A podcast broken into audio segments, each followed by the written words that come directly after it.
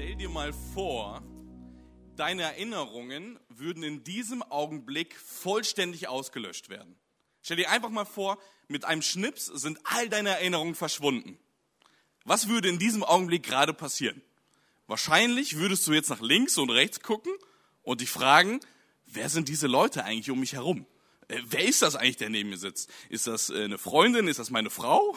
Äh, ist das äh, mein Mann? Äh, ist das ein Fremder? Äh, ist das ein Gast? Bin ich vielleicht selber Gast?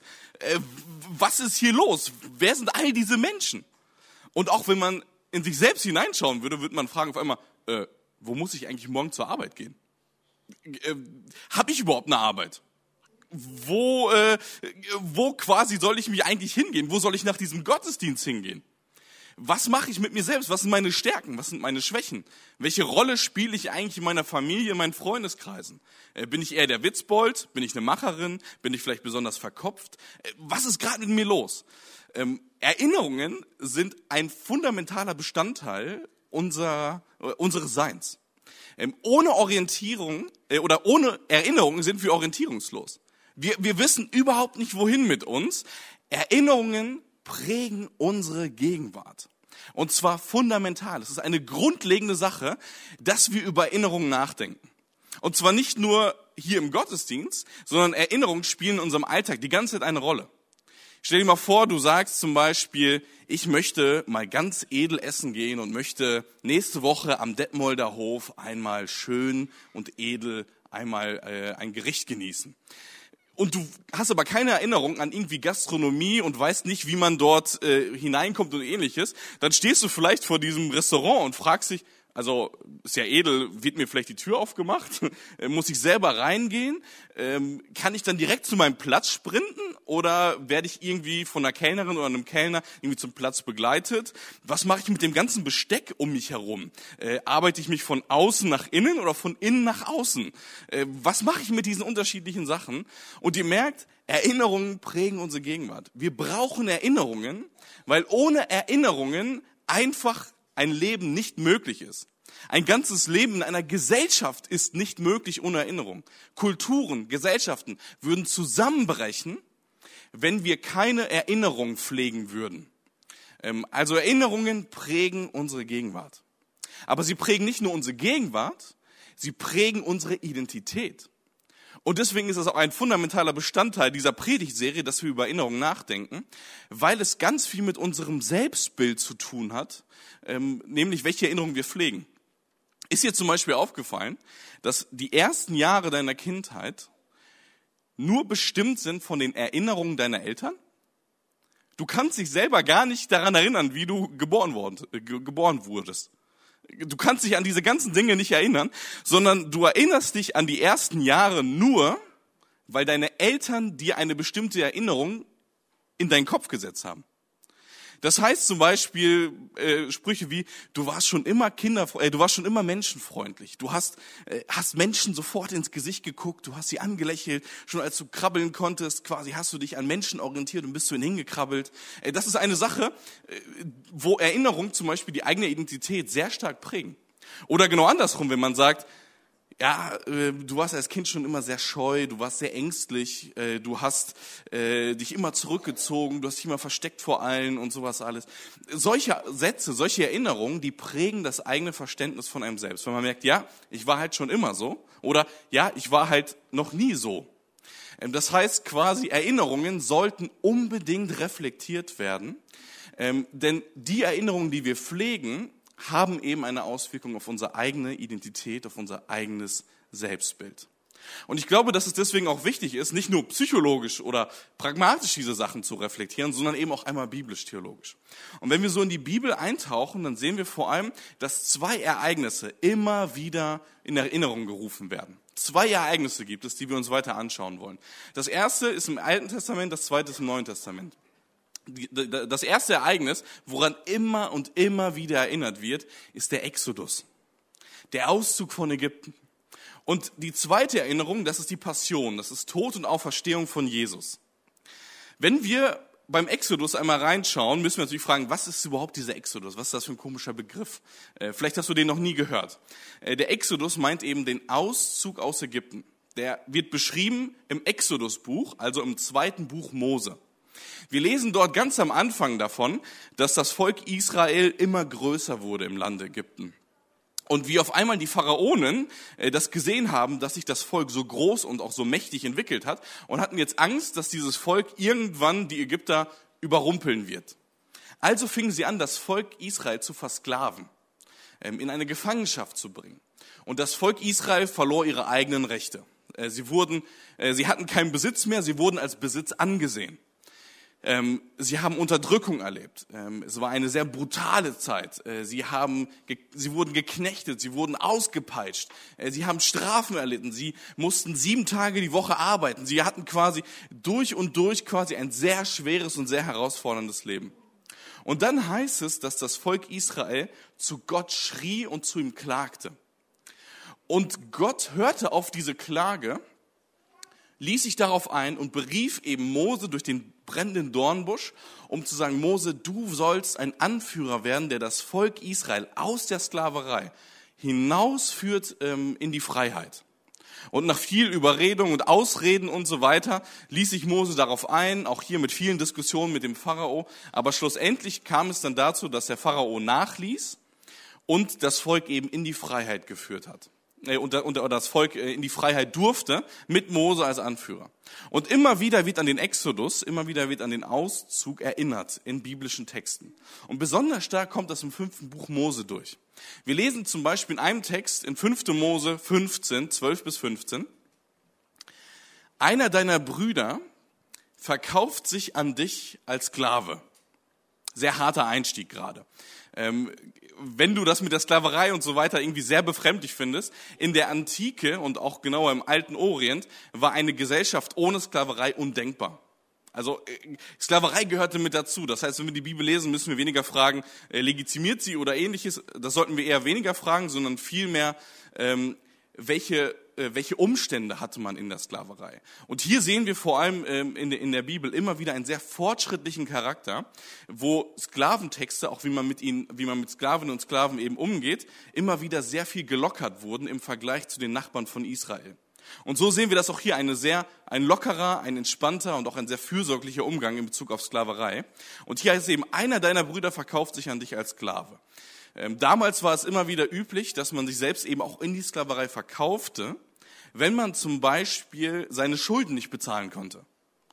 Man war zum Beispiel dann verpflichtet, sich in die Sklaverei zu verkaufen, weil man halt eben mit nichts anderem bezahlen konnte. Alles war schon aufgebraucht, also habe ich gesagt, okay, ich verkaufe mich in die Sklaverei und diene jemandem anderen, weil ich nichts anderes kann und so meine Schulden abbezahle.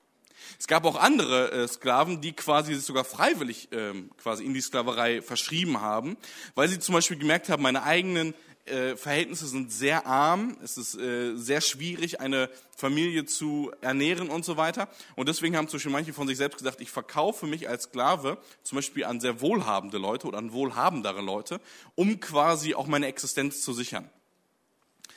Einer deiner Brüder verkauft sich an dich als Sklave. Es kann ein Hebräer oder eine Hebräerin sein.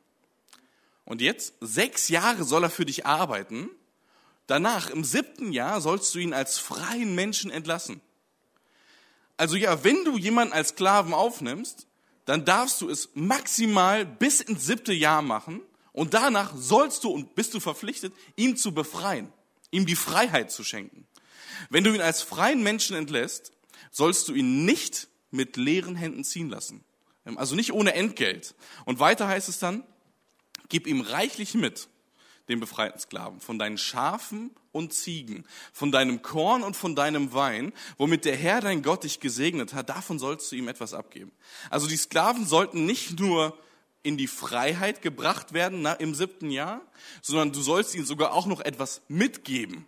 Du sollst ihnen etwas schenken, und zwar damit sie ein Startguthaben haben und dadurch auch wieder eine eigene Existenz aufbauen zu können. Ne, hier ganz äh, explizit Schafe und Ziege, um eine wirtschaftliche Grundlage zu haben, mit der man irgendwie was anfangen kann. Und auch eben Korn und Wein, um quasi auch selbst zu überleben und äh, nicht zu verhungern und nicht zu verdursten. Was ist der Begründungszusammenhang? Warum soll man so gut, im Vergleich zu den Nachbarn Israels, warum soll man so gut mit Sklaven umgehen? Die Begründung ist, erinnere dich daran, Du warst selber Sklave im Land Ägypten und der Herr dein Gott hat dich gerettet. Deshalb gebiete ich es dir heute so. Warum soll ich Menschen so gut behandeln? Weil du selbst einmal in der Sklaverei warst. Erinnere dich daran. Du selbst hast Brutalität erlebt, Gewalt erlebt, Diskriminierung erlebt, mit allem drum und dran. Es waren sehr herausfordernde Situationen und du sollst dich daran erinnern, damit das nicht nochmal in so einer Art und Weise passiert. Und erinnere dich vor allem daran, dass du auch in die Freiheit gebracht wurdest, nämlich von Gott. Ähm, erinnere dich immer wieder daran. Und wir sehen eben hier, dass quasi wegen diesem Exodus quasi dieses Gebot so locker und so wohlwollend Sklaven damals in der Antike gegenüber so etwas entwickelt wurde. Was lässt uns das für unsere eigene Erinnerungspraxis irgendwo mitnehmen? Was können wir aus dieser Erinnerungskultur lernen, wie mit dieser Exodus-Erinnerung umgegangen ist? Ähm, wir sehen zum Beispiel erstens, Erinnerungen sollten nicht verdrängt werden. Ähm, in der Exodus-Erinnerung sehen wir ganz bewusst die Verpflichtung sogar, erinnere dich daran, dass du ein Sklave in Ägypten warst. Erinnere dich an diese Sklaverei. Verdränge diese Erfahrung nicht. Versteck sie nicht. Schieb sie nicht beiseite, sondern erinnere dich daran. Das ist die äh, ganz starke Aufforderung, das ist der Imperativ. Erinnere dich daran, dass du in so einer schmerzvollen Situation warst. Ähm, ich glaube, dass es auch heute immer noch sehr, sehr wichtig ist, dass wir die schmerzhaften Erinnerungen, die wir vielleicht selbst besitzen, dass wir sie auch nicht verdrängen, und nicht bewusst beiseite packen, sondern dass wir sie ganz bewusst ansprechen, dass wir sie aufgreifen und dass wir eben sie thematisieren. Das heißt nicht, dass wir jetzt in jedem Kontext überall alles unsere schmerzvollen Erinnerungen erzählen. Aber ich glaube, dass das unglaublich wichtig ist, dass wir schmerzhafte Erinnerungen, die wir besitzen, nicht verdrängen.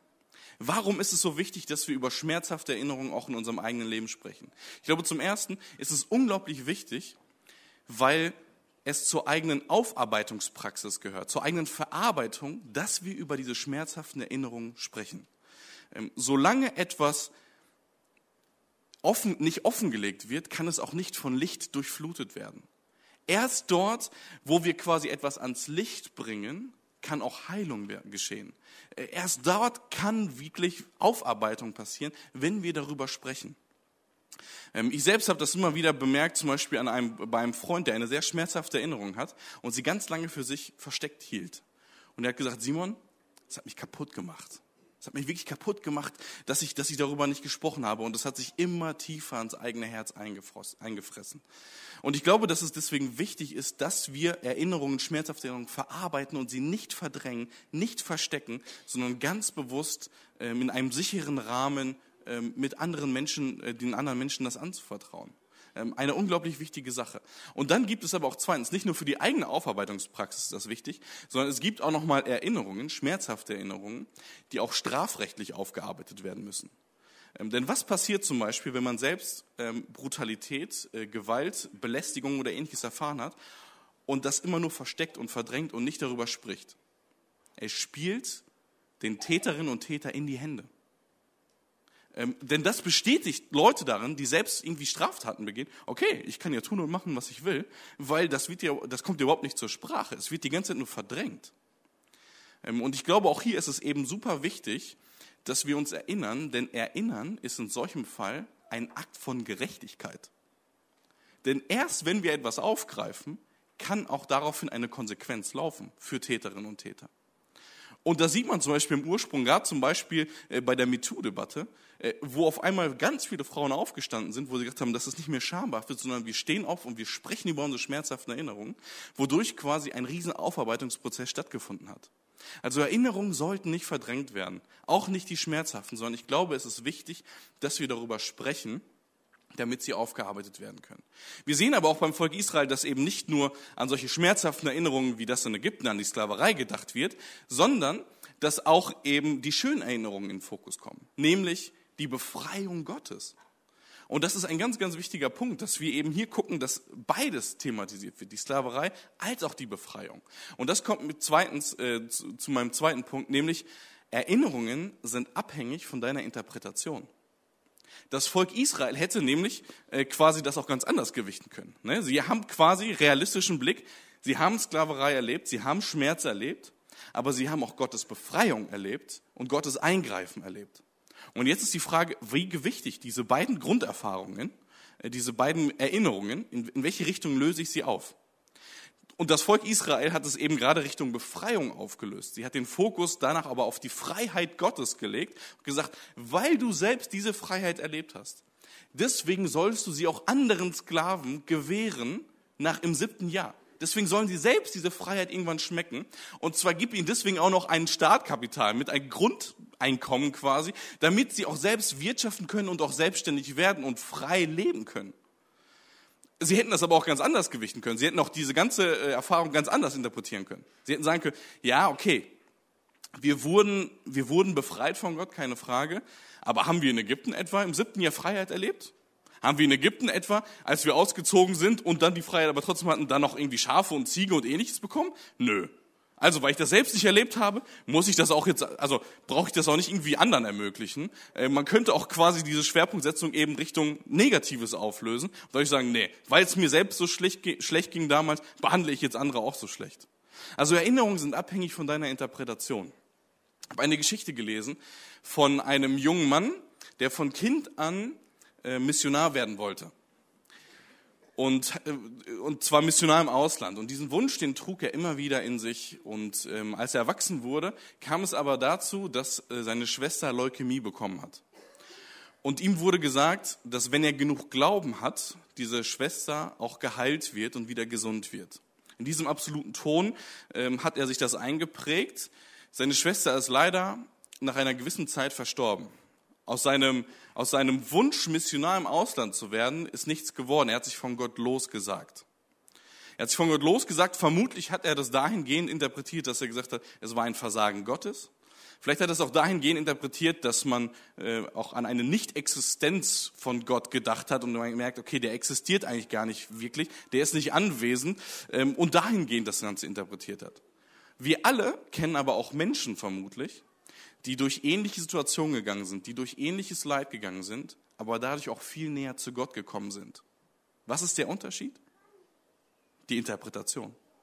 Und ich glaube, dass es deswegen unglaublich wichtig ist und wir eine Verantwortung haben. Jeder hat für sich selbst eine Verantwortung, die eigenen Erinnerungen zu interpretieren. Und wir interpretieren sie entweder zu etwas Schlechtem hin oder zu etwas Gutem hin. Die Frage ist also, was mache ich mit dieser Interpretation? Und wir sehen drittens in diesem Text aus 1. Äh, Mose, 5. Mose 15, Erinnerungen dienen dazu, anderen Menschen zu helfen. Ähm, diese Erinnerungen aus dem Exodus wurden genutzt, um jetzt eben zu sagen, wie ich gerade schon betont habe, dass Menschen in die Freiheit geführt werden, dass sie ins Leben geführt werden, dass sie in die Selbstständigkeit geführt werden. Erinnerungen dienen dazu, anderen Menschen zu helfen. Und ich möchte ganz stark dafür äh, plädieren, dass wir die Erinnerungen, die wir selbst auch in unserem Leben haben, reflektieren und schauen, wie kann ich diese Erinnerung nutzen, damit sie zum Leben führt, damit sie zur Freiheit dient, damit sie anderen Menschen dient und hilft und nicht andere Menschen kaputt macht und da es in irgendeine toxische Atmosphäre hineinführt oder ähnliches, sondern in irgendeine Bitterkeit. Erinnerungen dienen dazu, anderen Menschen zu helfen. Ähm, ich selbst war mit 15 Jahren einmal für mehrere Wochen im Krankenhaus. Und in diesem Krankenhaus, das war für mich eine sehr anstrengende und sehr herausfordernde Erfahrung, äh, weil mit 15 Jahren war es für mich so, ich war den ganzen Tag eigentlich nur mit meinen Kumpels unterwegs. Ähm, entweder in der Schule vormittags und auch teilweise nachmittags und abends immer noch mit den anderen und gerade wenn man noch einen Roller hat, äh, quasi, dann ist man die ganze Zeit damit rumgeheizt und so und das war eine richtig coole Sache. Und dann hatte ich eben diesen Rollerunfall und bin ins Krankenhaus gekommen und hatte auf einmal keine Gemeinschaft um mich herum. Ähm, es kamen einzelne Leute vorbei, ich war riesig dankbar dafür, aber es besuchte mich unter anderem mein Cousin, mit dem ich eigentlich nicht viel zu tun habe. Und er kam zu mir und sagt, ey Simon, ich bin extra vorbeigekommen. Ich weiß, wir haben jetzt, wir sind jetzt hier nicht die, die, die engsten Freunde oder so, aber ich bin extra vorbeigekommen, weil ich selbst vor ein paar Jahren im Krankenhaus lag und mich fast keiner besucht hat. Und mich hat das so verletzt und ich fand das so traurig, dass ich gesagt habe, das möchte ich anderen Leuten nicht antun, dass sie das Ähnliches erfahren. Und ist extra vorbeigekommen, um quasi mit mir Gemeinschaft zu haben und mit mir ins Gespräch zu kommen. Hat gesagt, Simon, und wenn du noch Filme brauchst, ich habe da noch dies und jenes zu Hause und da kannst du die alle auf deinem Laptop gucken und ich bringe dir auch gerne einen Laptop mit, wenn du keinen hast und so weiter. Und hat quasi seine Erinnerungen und auch seine schmerzhaften Erinnerungen an damals genutzt, um jetzt anderen Menschen wie mir zu helfen und mich dabei zu unterstützen und daraus eine Lektion für sich selbst zu lernen. Eine wahnsinns äh, starke Erfahrung, die ich gemacht habe, äh, die mich sehr berührt hat und wofür ich sehr dankbar bin. Erinnerungen dienen dazu, anderen Menschen zu helfen. Wir finden aber in der biblischen Erinnerungskultur nicht nur, ähm, nicht nur das, äh, die Exodus-Erfahrung, ähm, sondern wir finden auch die Passionserfahrung. Das heißt, wir finden die Erfahrung äh, von Jesu Tod und Auferstehung und wie immer und immer wieder an sie erinnert wird. Ähm, gerade in den Evangelien lesen wir immer wieder quasi vom Leben Jesu, beziehungsweise das Leben Jesu ist der Fokus von den Evangelien. Wir lesen davon, wie Jesus auf die Welt kam, wir lesen davon, wie er, als er erwachsen wurde oder als er ähm, ähm, reif wurde, quasi, dass er das Königreich Gottes auf die Erde brachte. Wir lesen davon, wie er kranke Menschen deswegen heilte. Wir lesen davon, wie er deswegen predigte, wie er deswegen lehrte, wie er deswegen quasi eine, bestimmtes, eine bestimmte Perspektive mitgegeben hat, die quasi so eine Art Kingdom Culture, so eine Königreichskultur darstellt, in der Bergpredigt zum Beispiel. Und wir sehen, wie er sein ganzes Leben so lebte. Und dann heißt es eben aber auch, dass er am Ende seines Lebens des, am Kreuz starb. Die krasseste Foltermethode, die es im Römischen Reich so gab. Vermutlich starb er eines Erstickungstodes. Und dann lesen wir aber eben auch davon, dass er nach drei Tagen vom Tod auferstanden ist. Und diese Grunderfahrung der Passion Christi, der Leidensgeschichte von Jesus, aber auch der Auferstehung von Christi, äh, die wird in den Briefen immer wieder interpretiert. Ähm, und immer wieder aufgegriffen. Ähm, und auch das ist eben das zentralste Element der christlichen Erinnerungskultur, Tod und Auferstehung von Jesus. Und dann lesen wir unter anderem zum Beispiel im Epheserbrief ähm, in Kapitel 2, denn aus Gnade seid ihr errettet. Durch den Glauben. Es ist ein Geschenk an euch. Jesus hat gerettet, und zwar hat gerettet, indem er wieder die Beziehung auf äh, vertikaler Ebene wiederherstellt, die Beziehung zwischen Gott und Mensch. Aber Jesus hat auch gerettet aus Gnade, um auch wieder die horizontale Ebene wiederherzustellen, zwischen, nämlich neben, zwischen Mensch und Mensch. Jesus ist aus Gnade gekommen und wir mussten nichts dafür tun. Ähm, Jesus hat gesagt, hier, einfach so ein Geschenk. Ich schenke es euch einfach. Ihr müsst nichts dafür tun. Er bringt uns einfach Gnade entgegen, obwohl wir es nicht unbedingt immer verdient hätten. Denkt daran, heißt es dann weiter ab Vers 12, denkt daran, dass ihr damals von Christus getrennt wart. Ihr wart ohne Hoffnung und ohne Gott, äh, ohne Hoffnung und ohne Gott habt ihr in dieser Welt gelebt. Aber jetzt gehört ihr zu Christus. Ja, Christus selbst ist unser Frieden. Es heißt hier ganz bewusst, erinnere dich, schau zurück, schau zurück auf die Zeit, wo du von Christus getrennt warst. Schau auf die Zeit zurück, wo du dich noch nicht dem christlichen Glauben hingewandt hast, wo du dich Jesus noch nicht hingewandt hast. Schau ganz bewusst auf diese Zeit, um zu merken, es war eine, eine Zeit ohne Hoffnung, ähm, ohne Gott, ohne Perspektive. Ähm, aber jetzt, wenn du dich daran erinnerst und das dann aber mit jetzt vergleichst, siehst du, dass du jetzt Frieden hast. Christus hat dir Frieden geschenkt, er hat dir Gnade geschenkt. Und weiter heißt es dann, ähm, er hat aus beiden, aus den Juden und den Völkern ein Ganzes gemacht.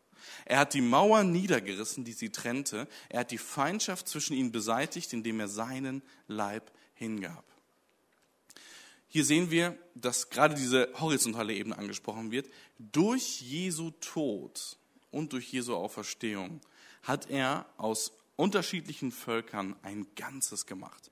Die Spannung, die große Spannung, die bestand zwischen der jüdischen Community und eben den anderen Völkern drumherum, diese Spannung, diese ganze, ja, diese, diese Herausforderung, die dort war, die hat Jesus beseitigt. Das Kreuz steht hier als Symbol für Versöhnung. Ähm, er hat die Mauer niedergerissen. Ähm, und das finde ich so ein geniales Bild. Jesus reißt Mauern nieder, er trennt diese Feindschaft und macht die Feindschaft zu einer Freundschaft. Und wir sollen uns eben immer wieder an diese Sachen erinnern. Wir sollen uns an Kreuz und Auferstehung erinnern, aber auch eben an die Zeit, wo wir, vor, äh, wo wir ohne Christus gelebt haben. Und das ist für mich hier ein wichtiger Aspekt, äh, den ich hier festgehalten habe. Erstens, Erinnerungen sind der Schlüssel zur Anbetung. Erinnert euch an die Zeit, wo ihr von Christus getrennt wart und erinnert euch dann, was Christus durch Tod und Auferstehung aber mit euch gemacht hat. Schaut zurück und seht, wie Gott gewirkt hat. Und das sehen wir durchweg in den Psalmen, zum Beispiel auch immer wieder, nicht mit Tod und Auferstehung, aber wir sehen dort immer wieder, wie zurückgeblickt wird, wie auf der einen Seite geklagt wird, aber wie auf der anderen Seite auch immer wieder dadurch man später in den Lobpreis einsteigt, wenn man sieht, wow, Gott hat hier so und so gewirkt, so und so hat er eingegriffen, so und so hat er die Situation gelenkt und ähnliches. Ähm, ich glaube auch heute, dass das ein wichtiger Punkt ist, ähm, der quasi immer wieder in die Anbetung und in den Lobpreis führt, indem wir zurückschauen auf das, was eigentlich mal so passiert ist. Eileen und ich versuchen das immer wieder so zu handhaben, dass wir am Samstag oder am Sonntag ähm, zurückschauen auf die Woche und uns die Frage stellen, wo haben wir Gott wirken sehen in der Woche? Äh, wo haben wir gesehen, dass Gott Gespräche geschenkt hat? Wo wir etwas klären konnten, wo etwas besonders Geniales, Schönes passiert ist. Auch natürlich, was herausfordernd war in der Woche. Aber indem wir zurückschauen, sehen wir oft erst, wie Gott gewirkt hat. Also Erinnerungen sind der Schlüssel zur Anbetung Gottes. Aber wir sehen auch zweitens, Erinnerungen lehren uns, bedingungslose Gnade zu gewähren. Ähm, hier heißt es eben, gerade im Epheserbrief, aus Gnade seid ihr gerettet worden. Und jetzt hat Christus deswegen auch alles wieder hergestellt, auch zwischen, den, äh, zwischen der jüdischen Community und den unterschiedlichen Völkern. Ähm, das, was hier passiert durch Tod und Auferstehung, ist, dass auf einmal Feindschaft eben beendet wird, ähm, weil die Menschen in die Jesus-Nachfolge treten. Und in die Jesus-Nachfolge treten heißt unter anderem, ich habe so eine krasse Gnade und Barmherzigkeit und Versöhnung von Jesus erfahren, also kann ich nicht anders, als diese Gnade und Versöhnung und Barmherzigkeit in den Alltag mit hineinzubringen.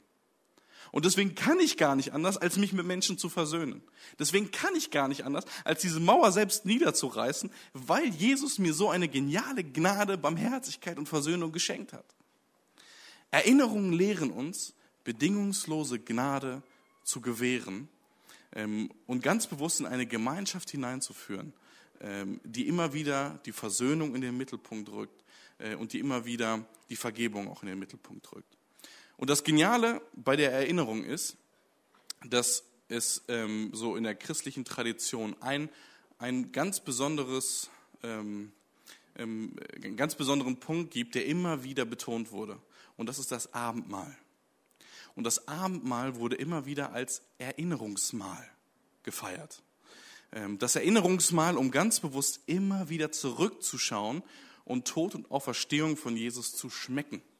Ähm, wir haben kein verkopftes Christentum, sondern ein Christentum, das quasi bis in unseren Körper und in unseren Magen hineingeht.